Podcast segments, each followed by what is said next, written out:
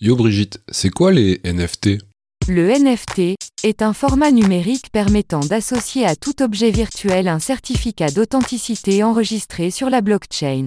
La blockchain? C'est une base de données dont les données sont vérifiées et groupées régulièrement en blocs pour former une chaîne de blocs de données. Ouais, c'est pas beaucoup plus clair. hein.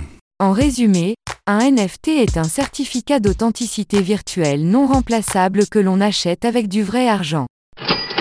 Ok. Et euh, pourquoi les gens achètent des NFT Parce que c'est la mode, parce qu'ils ne savent pas quoi faire de leur argent. Quand on peut tout s'acheter, le truc ultime n'est pas le plus cher mais le plus rare. Ok, et du coup, c'est quoi les ventes de NFT les plus improbables? David Cronenberg, le réalisateur, a mis en vente un NFT d'une photo de ses calculs rénaux. Le cliché a pour titre Beauté intérieure, vendu 30 000 dollars. Purée, j'aurais dû garder la radio de mes temps de sagesse. Une tenniswoman croate a vendu un NFT d'une partie de son bras droit pour 6 000 dollars. L'acquéreur du NFT pourra choisir le tatouage qu'elle fera sur cette partie de son corps. Elle a pas peur parce que je connais des gens qui se sont endormis pendant une soirée et ils se sont réveillés avec des dessins ou des mots obscènes sur le front. Pourquoi les gens vendent des NFT aussi bizarres? Le problème, ce n'est pas que des gens vendent des trucs improbables, le problème, c'est que des gens les achètent.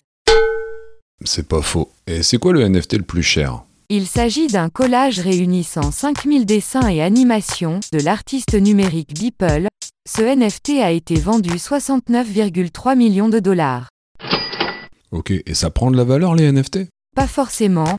Le type qui a acheté le NFT du premier tweet de l'histoire pour 2,9 millions de dollars a voulu le revendre pour 49 millions en promettant d'en donner la moitié à une association caritative mais les offres n'ont jamais dépassé quelques milliers de dollars. Ah ouais, en fait, les NFT, ça peut faire aussi mal que des hémorroïdes.